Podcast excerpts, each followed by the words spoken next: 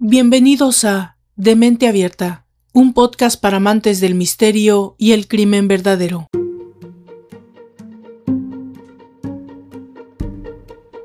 Entre el 2009 y 2010, tres prostitutas desaparecieron sin dejar rastro en el barrio rojo de Bradford, Inglaterra.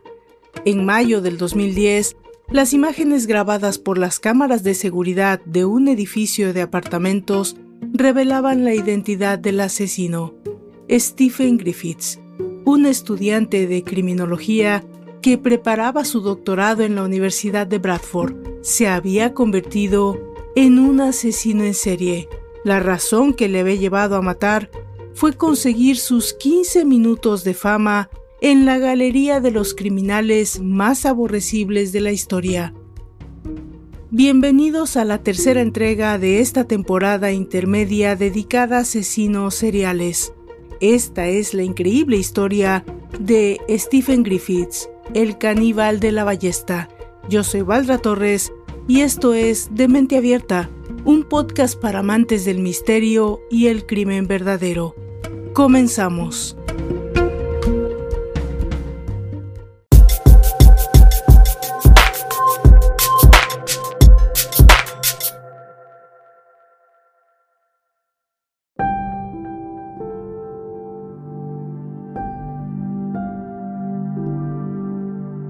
Stephen Sean Griffiths nació el 24 de diciembre de 1969 en Dewsbury, West Yorkshire. Era el primogénito del matrimonio formado por Stephen Griffiths, un vendedor, y Moira Dewshire, una telefonista. Después, sus padres tuvieron dos hijos más, Caroline, nacida en agosto de 1972, y Philip, en febrero de 1976. Según afirman los que conocieron a Stephen de niño, parecía un niño normal, aunque quizá algo retraído y con cierta obsesión por cuidar su apariencia. El matrimonio Griffiths se separó cuando Stephen tenía 13 años. Los tres menores siguieron a su madre hasta Wakefield, donde residieron en una casa de protección oficial propiedad del ayuntamiento.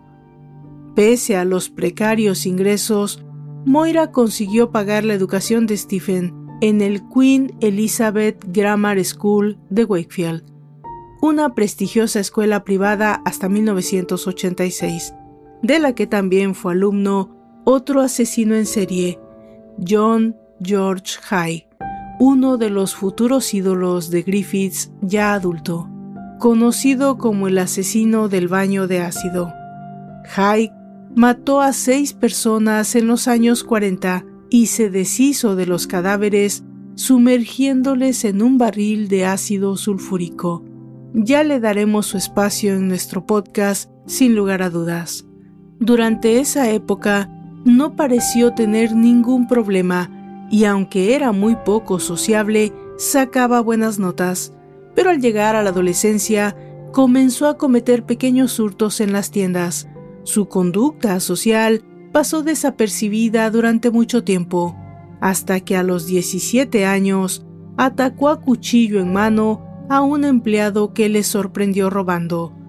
El resultado de esa agresión se tradujo en tres años de internamiento en una correccional. Durante ese tiempo, Griffiths cortó todo contacto con su familia, alegando que se había sentido abandonado por ellos. Una vez liberado de la tutela de menores, los servicios sociales le proporcionaron un piso en Manningham, una zona de Bradford, y el joven retomó sus estudios matriculándose en psicología en el Bradford College. Pronto volvió a tener problemas. En 1989 fue ingresado en el Hospital Psiquiátrico de Rampton y posteriormente condenado a cumplir una pena de dos años en la prisión de Leeds por posesión de una pistola de aire comprimido y agresión con un cuchillo a una joven. Durante su estancia en el hospital, se le diagnosticó un trastorno de personalidad. Los psiquiatras que trataron a Griffiths dijeron que era un sádico psicópata esquizoide.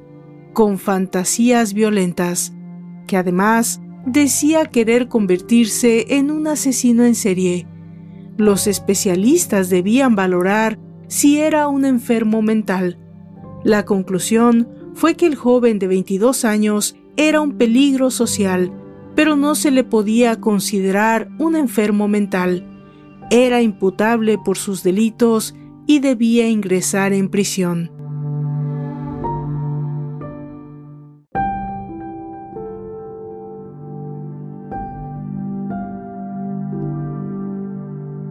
1993, Griffith salió de la cárcel y se matriculó en psicología en la Universidad de Leeds.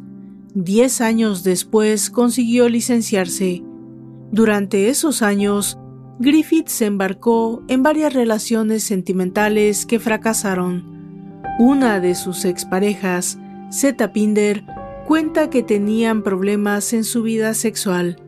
Cuando, tras dos años de relación, Zeta conoció su apartamento, decidió cortar de raíz y lo hizo por teléfono. No deseaba estar a solas con el joven ni un minuto más. Curiosamente, Stephen no dio muestras de molestarse por la ruptura. El apartamento reflejaba una personalidad trastornada, obsesionada por los asesinos en serie. Tenía muchos libros sobre desmembramiento y fotos de víctimas de crímenes colgadas en la pared. La última pareja de Griffiths en 2000, Kathy Hancock, no lo tuvo tan fácil para alejarse de su exnovio. Tras la ruptura, sufrió el acoso físico y psicológico de Stephen, a quien no le importó que la chica hubiese tenido un embarazo ectópico que le había hecho perder al hijo que esperaba. En 2004, con 35 años y adicto al alcohol y las drogas, Griffiths ya mostraba su cara más violenta. Tras su detención, la policía pudo comprobar que por entonces había empezado a descargar pornografía violenta del Internet.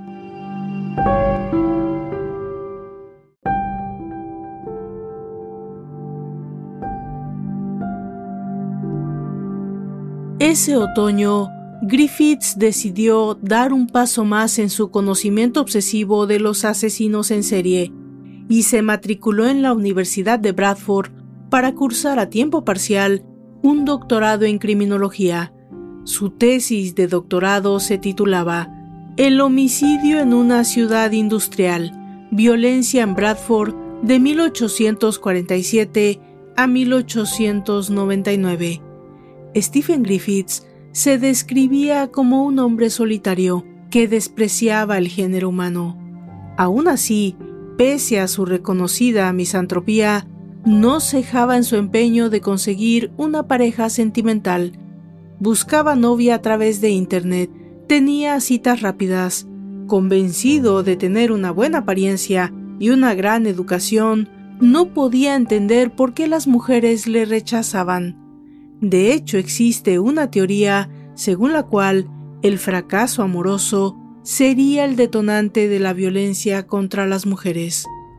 En su página web, El esqueleto y el jaguar, en la que colgaba las fotos de los cuerpos sin vida de las víctimas de asesinos en serie e imágenes de ballestas y otras armas, reflejaba su glorificación de la violencia y de los asesinos en serie también le gustaba comunicarse a través de las redes sociales como Facebook o MySpace. Bajo el seudónimo de Ben Paraya, dejó entrever su personalidad trastornada con entradas como Soy un misántropo que ha llevado el odio al cielo o La condición humana no es solo una condición biológica, también es un estado de ánimo. En tal caso, soy un pseudo humano para lo mejor y un demonio para lo peor.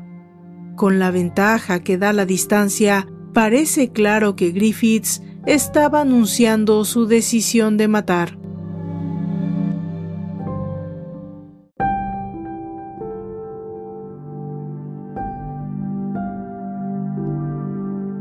Bradford tiene una triste fama gracias a Peter Sutcliffe, el destripador de Yorkshire, uno de los héroes de Griffiths que en los años 70 acabó con la vida de 13 prostitutas e hirió a otras siete.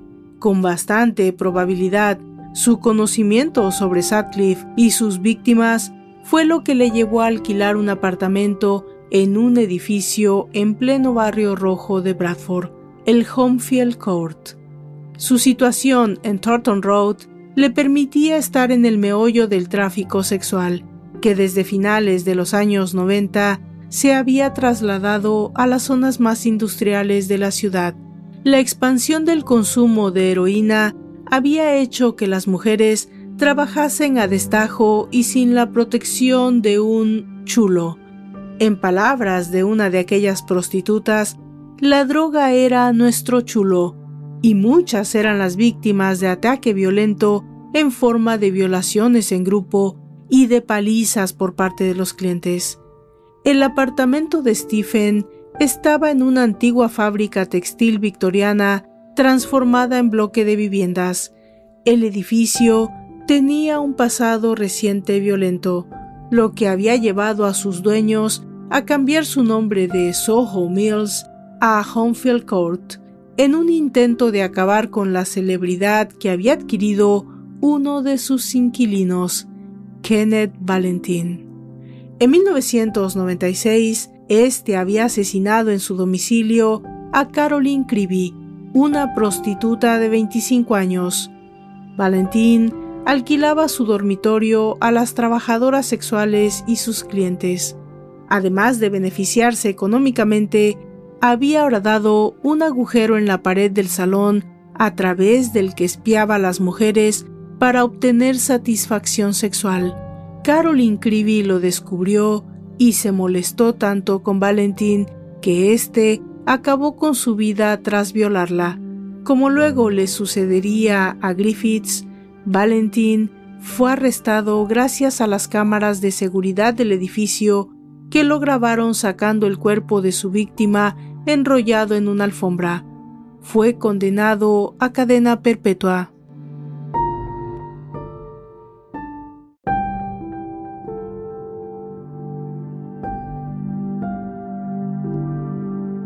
En 2007, dos años antes de que se desatase la espiral de violencia de Stephen Griffiths, la policía había abierto una investigación sobre él tras recibir una alerta.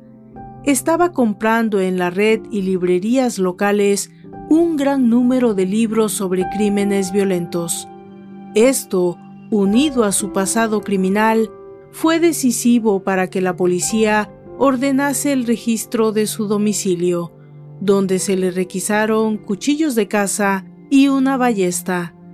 Había indicios de un posible comportamiento criminal, pero no suficientes evidencias para su peligrosidad como para que se le aplicase una orden de conducta antisocial que le hubiese obligado a alejarse de la zona. La dirección de Axen, la compañía dueña del edificio, fue informada del pasado violento de su inquilino y elaboró un dossier con todas las quejas recogidas por el personal de seguridad y mantenimiento y los vecinos, que entregó a la policía. Por desgracia, no fue suficiente para detener a Stephen Griffiths.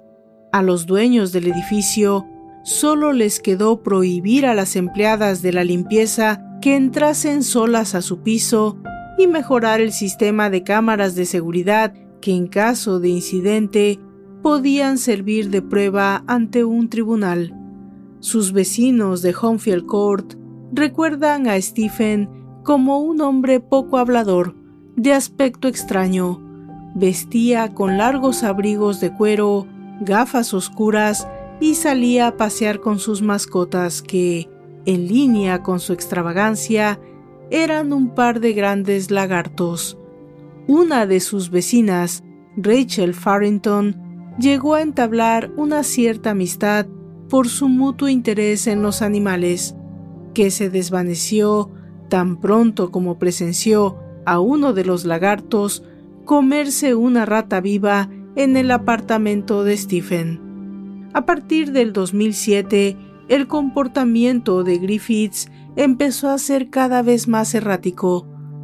Dormía con algodones en los oídos porque estaba convencido de que unos pequeños bichos, a los que culpaba de sus cambios de humor, se estaban introduciendo en su cerebro, y aunque en teoría debía tomar medicamentos que le ayudaban a mantener a raya su inclinación a la violencia, no siempre lo hacía. Pese a ello, durante varios años llevó una vida en apariencia tranquila, pero en mayo del 2010 hizo una alarmante afirmación en su perfil de MySpace, Ven para allá. Su alter ego virtual se había deshecho para siempre de Stephen Griffiths y estaba preparado para actuar. Menos de 24 horas después, acabó con la vida de Susan Blameris. El asesinato de la mujer quedó grabado por las cámaras de seguridad del edificio y la policía, tras detenerle, descubrió que la prostituta no había sido su primera víctima.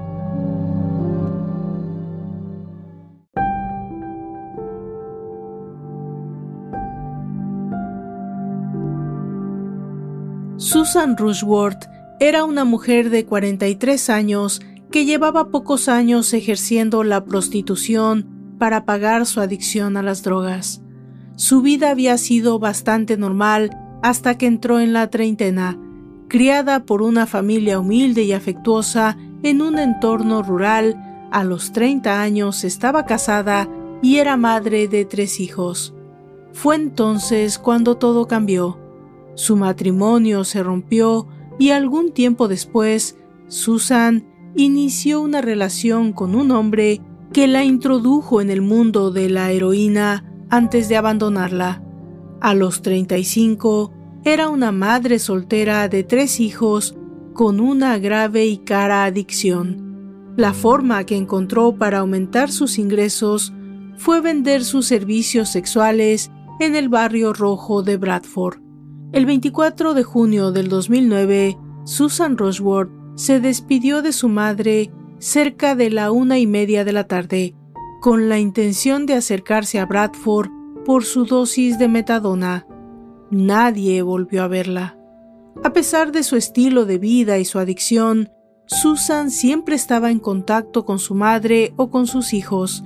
Nunca había desaparecido más de dos días, aunque al principio la familia quiso creer que su ausencia podía deberse a un ingreso repentino en un centro de rehabilitación, a medida que fue transcurriendo el tiempo, decidieron denunciar su desaparición. La policía interrogó a todos los conocidos de la mujer, tratando de descubrir si alguno de ellos podía ser sospechoso de su secuestro.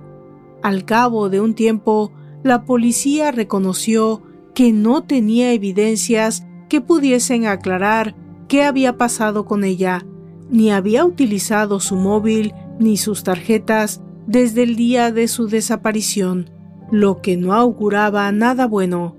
La familia recurrió entonces a los medios locales en un intento de que la colaboración ciudadana ofreciese pistas que permitieran localizar a Susan. Tendría que pasar un año para que la familia pudiese descubrir lo que había ocurrido.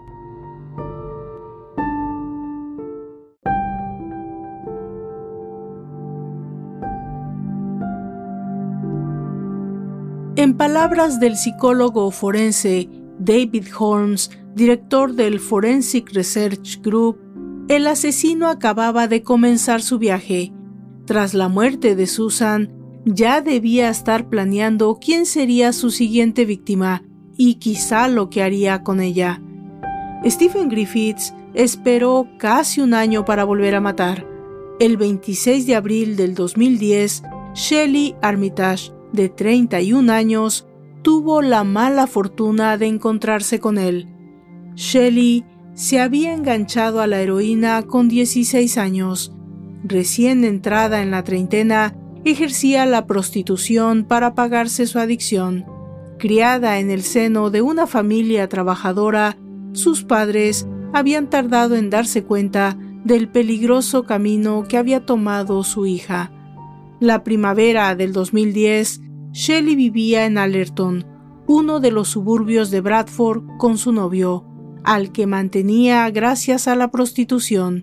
El día de su desaparición, se encontró por casualidad con sus padres. Poco después, llamó a su hermana menor, Gemma.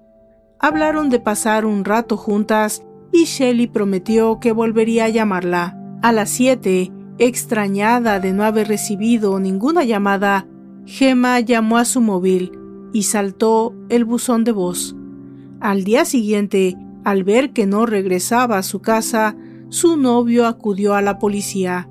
Tampoco había recogido la metadona ni su prestación social, lo cual alarmó a la familia, que intuyó enseguida que algo grave debía haberle sucedido. La policía abrió una investigación. Buscaban testigos que hubiesen visto a la joven no dudaron en pedir la colaboración de los medios locales y para ello se emitieron en los informativos las imágenes de las cámaras de vigilancia urbana.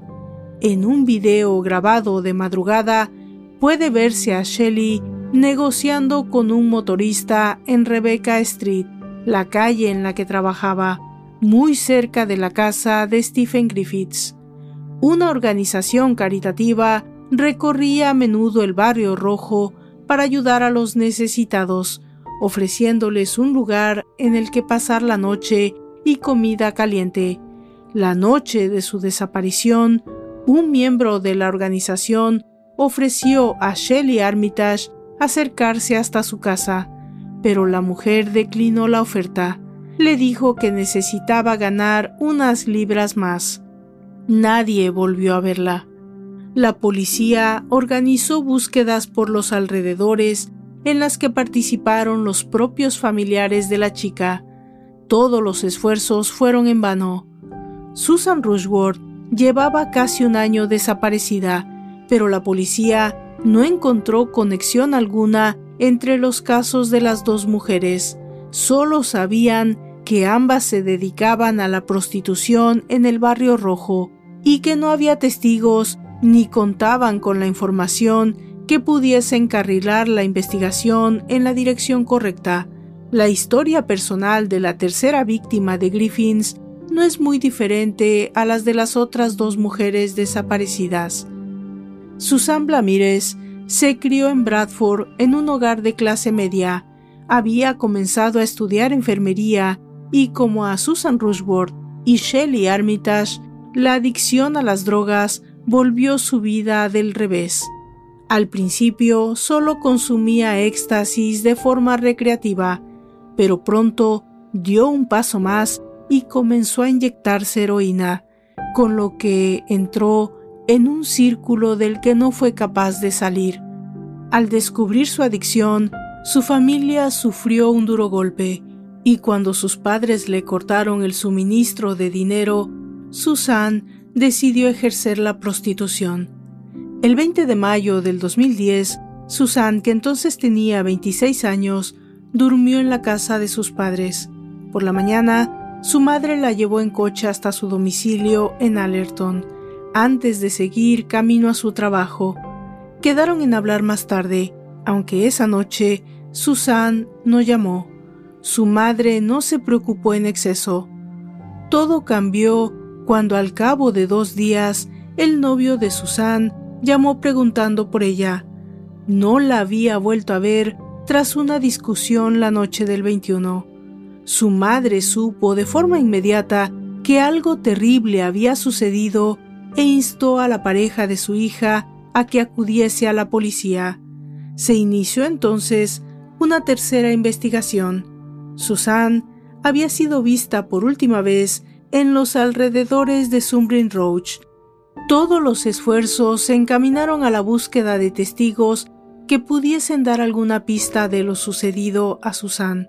Y esta vez, la policía pronto contó con una evidencia incuestionable.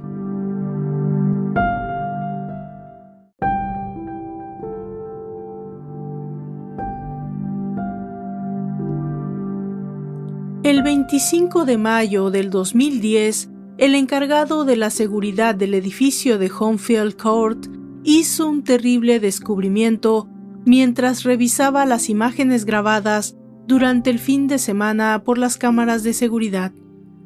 Tras el visionado, se puso en contacto con la policía. En las imágenes, una mujer, identificada como Susan Blamírez, acompaña a uno de los inquilinos por el pasillo de la planta hasta su apartamento. Poco después, la mujer sale corriendo de la casa, como si estuviera intentando escapar. Algo sucedió en el interior del apartamento que hizo que la mujer se asustase. En opinión de David Holmes, Susan Blamírez fue consciente de la naturaleza sádica del hombre al ver las cosas que éste tenía en su piso.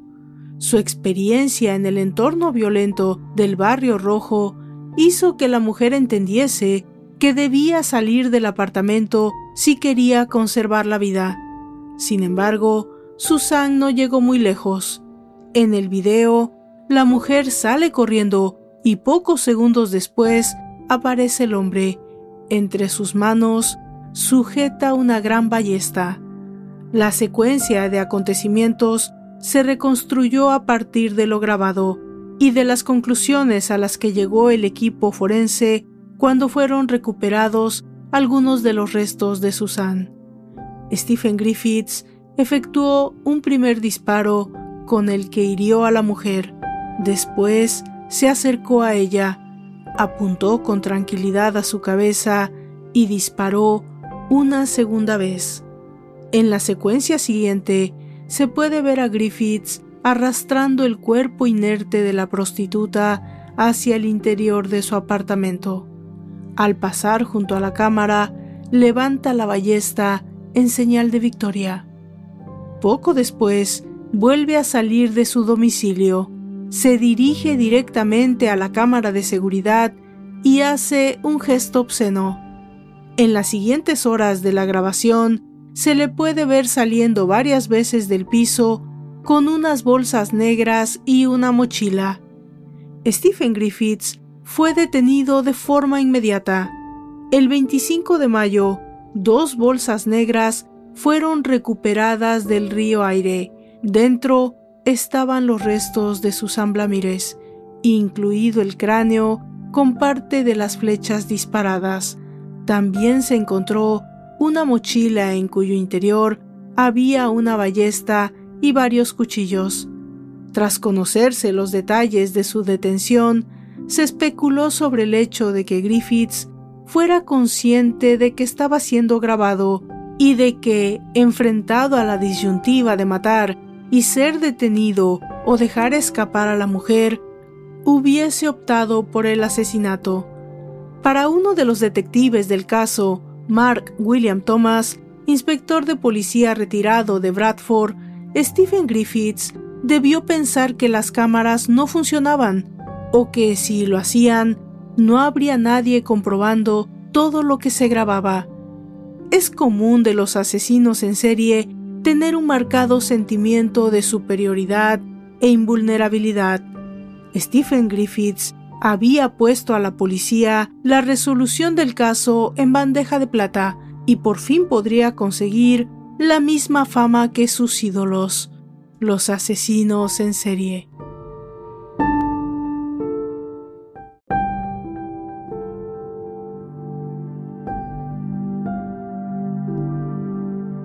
Las siguientes 24 horas, Stephen Griffiths fue interrogado por el crimen de Susan Blamírez y confesó de forma inmediata. Los investigadores del caso decidieron preguntarle también por la desaparición de Susan Rushworth y Shelley Armitage. Les parecía que Griffiths encajaba en el perfil de un asesino en serie y ambas tenían muchas cosas en común con su víctima. En las imágenes del interrogatorio policial se puede ver a Stephen Griffiths relajado, bebiendo té, mientras mantiene la vista baja y contesta sin preocupación a las preguntas. La policía había revisado las cintas de las cámaras de seguridad del edificio Hornfield Court de los días en que desaparecieron Roseworth y Armitage. El visionado fue revelador. En ambas fechas se podía ver a Griffiths sacando grandes bolsas de basura. Los detectives estaban convencidos de que en su interior se encontraban los restos de las prostitutas desaparecidas. Griffiths admitió los asesinatos, pero se negó a responder de qué forma acabó con ellas y dónde ocultó lo que quedaba de sus cadáveres. En el registro de su apartamento se encontraron cuchillos, una espada japonesa y otra ballesta. El final de Rushworth se transformó en un enigma, pero la policía fue capaz de hacer hablar al asesino sobre Shelley Armitage. Según el propio Stephen, la noche del 26 de abril salió a buscar una víctima. Al regresar a su domicilio, se topó con Shelley y consiguió atraerla hasta su casa. Nunca se sabrá cómo acabó con ella, pero la labor de los forenses pudo determinar que el asesino había comido partes del cadáver de la joven y tirado algunos restos a un río cercano, unas pocas vértebras, los hombros y algo de tejido conjuntivo de Shelley Armitage aparecieron al dragar el río Aire en Shipley, cerca de Bradford. Además de confesar los crímenes de las tres mujeres, hizo revelaciones sorprendentes a sus interrogadores. Llegó a explicar que se deshizo de parte de los cadáveres utilizando una estufa que tenía en la casa. Cuando el detective le preguntó por qué quemaba los restos, el estudiante de criminología contestó que era la forma de destruir su ADN o deteriorar la calidad de las pruebas. También aprovechó para señalar la falta de atención del vigilante del edificio, que no se percató de la cantidad de humo que producía la combustión de los cadáveres. Él se había preparado para los efectos secundarios del proceso utilizando una máscara de oxígeno. En opinión del criminólogo David Wilson, Griffiths utilizó el doctorado para convertirse en un mejor asesino en serie. Quería aprender cómo no ser detectado, cómo deshacerse de los cadáveres, conocer el detalle de las investigaciones policiales. Detrás de la inusual franqueza de Stephen Griffiths había una motivación egoísta. Quería ser recordado junto a los grandes criminales a quienes admiraba, como Peter Sutcliffe. Sabía que los detalles ayudarían a la construcción de su mito. En el caso de los asesinos en serie, las víctimas son olvidadas, pero no sus verdugos. La policía trató de obtener información respecto al paradero de los restos de las tres mujeres. Para los familiares sería un gran alivio poder enterrar a sus seres queridos. Sin embargo, Stephen Griffiths se negó en rotundo a explicar dónde podrían encontrarse los cadáveres. Una forma más de ejercer su poder sobre las familias de las víctimas y su sufrimiento. Mientras se llevaban a cabo los interrogatorios, el equipo forense analizó de forma minuciosa el apartamento de Griffiths, la probable escena de los crímenes, el aspecto de la vivienda con la moqueta y las baldosas despedazadas parecía indicar que el asesino había tratado de desembarazarse de toda evidencia. Aún así, encontraron restos de ADN de las tres mujeres en el baño y la cocina de la vivienda, se confirmó la hipótesis de que Griffiths había descuartizado a las tres mujeres en la bañera y había cocinado y comido algunos de sus restos. También se hallaron en el ordenador de Stephen imágenes del cuerpo desnudo de Shelley Armitage en la bañera. El hombre había escrito mi esclava sexual en su espada con un spray. Preguntado por los motivos que le empujaron al asesinato, Stephen evitó dar una respuesta concreta. Al aumentar la presión por parte de los investigadores, contestó, soy un misántropo que odia a la raza humana y a veces matas a alguien para matarte a ti mismo o una parte de ti mismo. Llegó a confesar que sabía que tenía grandes problemas en su interior.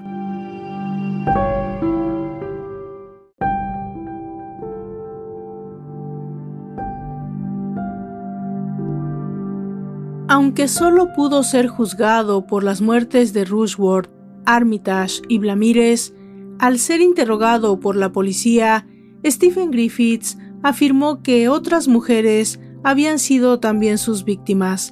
Se le pidió que diese una cifra y levantó seis dedos. La policía intentó vincular a Griffiths con algunos de los casos no resueltos y que podían encajar con su perfil. En 1992, cuando Stephen tenía 23 años, se encontró semienterrado en los alrededores de Bradford el cuerpo de Yvonne Fitz. La chica había sido atada y apuñalada hasta la muerte. Dos años después, apareció enterrada de forma similar Dawn Shields. Esta vez, la joven había sido estrangulada. En el año 2000, había desaparecido Gemma Simpson. No estaba vinculada al mundo de la prostitución y fue vista por última vez al coger un bus en el centro de Leeds. Se sospecha que Griffiths la secuestró y asesinó. Y otros casos no resueltos. Los asesinatos de dos prostitutas en el año 2001. Rebecca Hall, muerta como consecuencia de una paliza en Bradford, y Micaela Hage, apuñalada en el centro de Sheffield.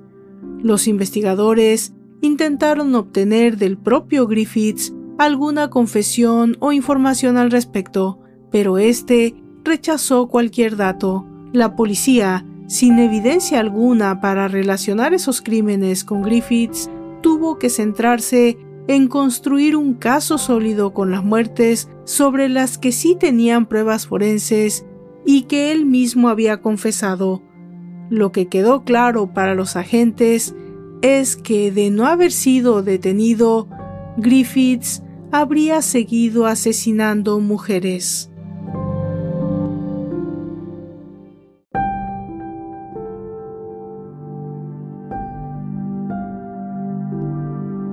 Dado que el objetivo de Stephen Griffiths era pasar a la historia de los criminales seriales, necesitaba un alias memorable y eligió darlo a conocer en su primera aparición en el juzgado, el 28 de mayo del 2010, cuando el juez James Goss le preguntó su nombre.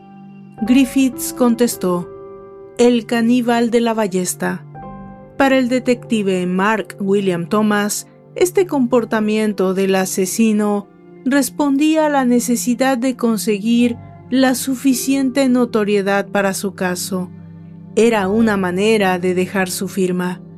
Entonces el juez Goss, en consideración a las familias de las víctimas, decidió que la siguiente aparición de Stephen Griffiths en la sala, el 17 de junio del 2010, se produjese por videoconferencia desde la cárcel de Wakefield. Ese día, el juez le informó de la fecha prevista para la celebración del juicio. Griffiths se declaró culpable de los tres crímenes. Su defensa intentó hacer responsable de los asesinatos de las mujeres al sistema que 20 años antes había diagnosticado que su cliente era un psicótico. Sin embargo, el juez Openshaw explicó al tribunal que al acusado no se le podía considerar un enfermo mental y que nunca había mostrado ningún remordimiento por sus crímenes.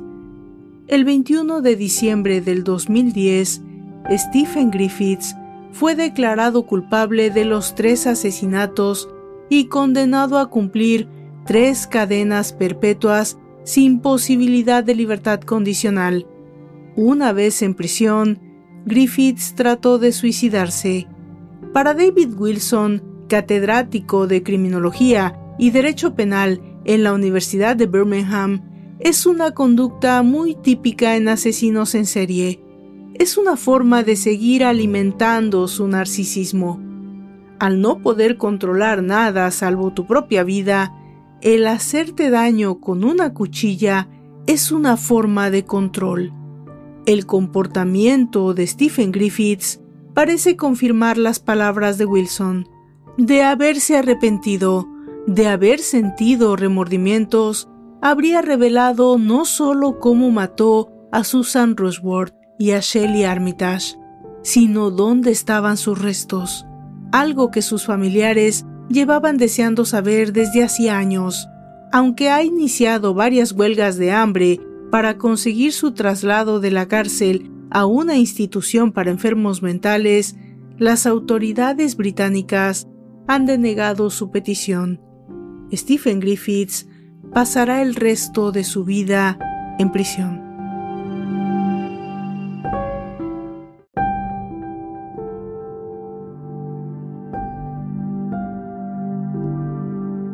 Y bueno, de esta manera hemos llegado al final de esta tercera entrega de la temporada intermedia dedicada a mis asesinos seriales favoritos. No me quiero despedir sin dejar saludos para todos los que buenamente me han dejado mensajes muy lindos desde Spotify o también desde mi canal de YouTube. Para Carolina Valerio, para Michelle Herrera, para Sonia Rea, para Ricardo Bustamante, para Alberto Peñaranda y por supuesto para Gladys Andrada, quien especialmente me dejó un mensaje muy lindo y lo valoro bastante. La historia que tú me contaste, Gladys, es una historia digna de contarse. Ya hablaremos de eso. Así que yo me despido, yo soy Valdra Torres y esto es De Mente Abierta, un podcast para amantes del misterio y el crimen verdadero. Hasta la próxima.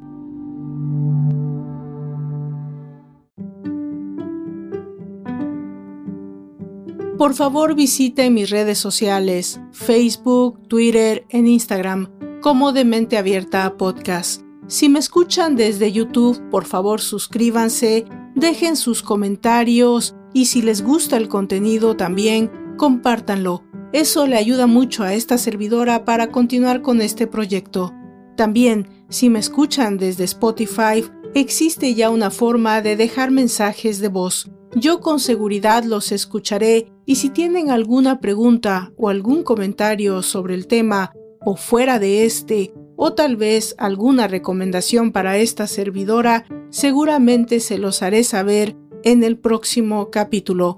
Por favor, pónganse en contacto conmigo. Es una manera de alimentar el proyecto. Gracias a todos y nos encontramos en la próxima entrega.